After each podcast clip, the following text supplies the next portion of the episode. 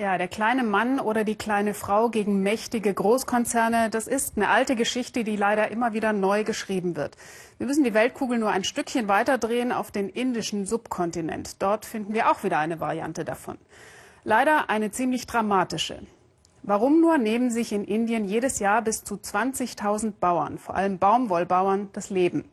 Diese enorm hohe Selbstmordrate, sagen Menschenrechtler, hat auch etwas mit Großkonzernen zu tun. Zum Beispiel mit dem Gentechnik-Riesen Monsanto, der die Preise für Saatgut diktiert. Jürgen Osterhage. Es ist nicht nur ihre Trauer. Es ist mehr Verzweiflung, Leid, pure Not. Helft mir, bittet Sasikala.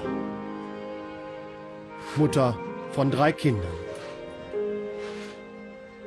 Kein Geld, keinen Mann, kein Einkommen, kaum etwas zu essen.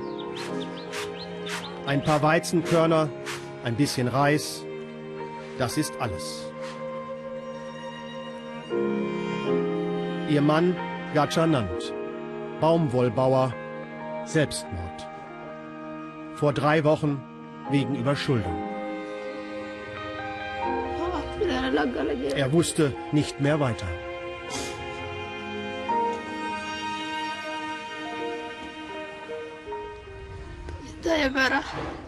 Wie sollen wir nur überleben? Keiner hilft mir. Was wird aus meinen Kindern? Ich habe nichts, nur Schulden. Banjari, ein Dorf in Zentralindien, ein paar hundert Baumwollbauern, bittere Armut. Die Mitte des Subkontinents, hier hat sie einen Namen, Selbstmordgürtel. Tausende Freitode jedes Jahr. Ich treffe Anil Prasad, TV-Journalist. Er arbeitet an einer Dokumentation für das indische Fernsehen über Selbstmorde von Bauern. Auch den Freitod von Sasi Kalas Mann hat er dokumentiert, aufgehängt an einem Baum. Die Bauern wissen keinen Ausweg mehr. Der Baumwollanbau ist unproduktiv. Saatgut und Düngemittel sind zu teuer, der Ertrag zu niedrig. Sie verdienen nichts mehr. Die Baumwollbauern von Banjari wie Sasikala, die ohne Mann allein versucht zu überleben, Verlierer der vernetzten Weltwirtschaft.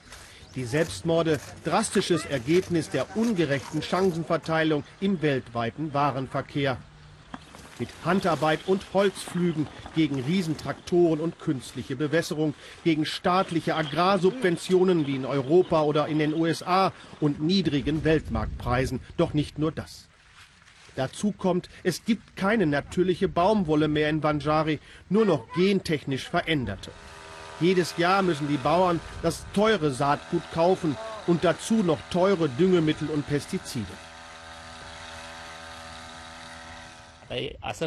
Früher haben wir natürliche Baumwolle angebaut. Wir haben Profit gemacht.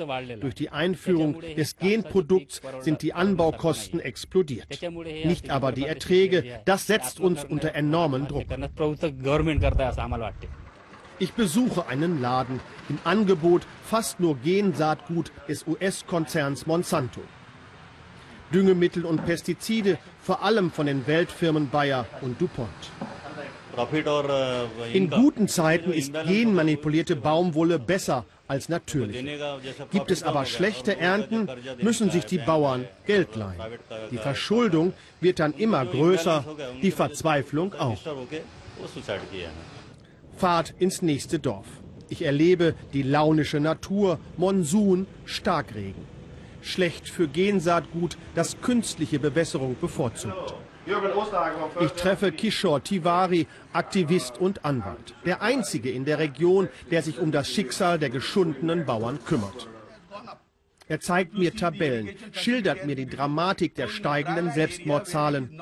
Die Bauern sind gezwungen, teure, genmanipulierte Baumwolle anzubauen.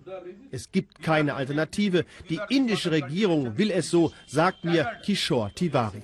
Sie kassiere Geld dafür von den multinationalen Konzernen.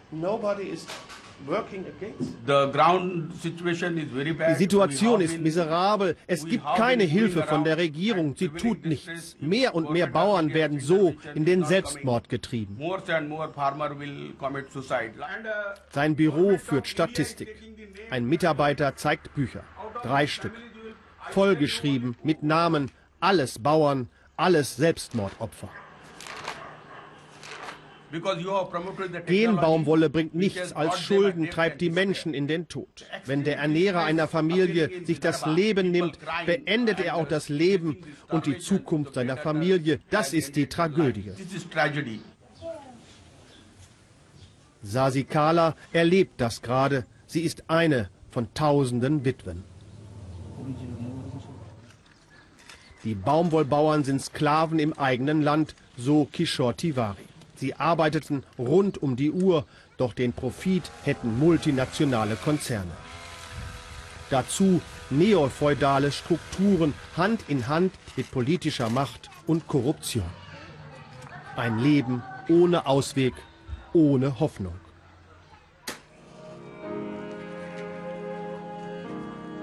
Besonders auch für Sasi Kala. Einen riesen Schuldenberg hat ihr Mann hinterlassen, keine Chance auf Rückzahlung. Doch viel schlimmer noch. Wie soll sie überhaupt überleben? Wie soll sie sich und ihre Kinder ernähren? Sie weiß es nicht.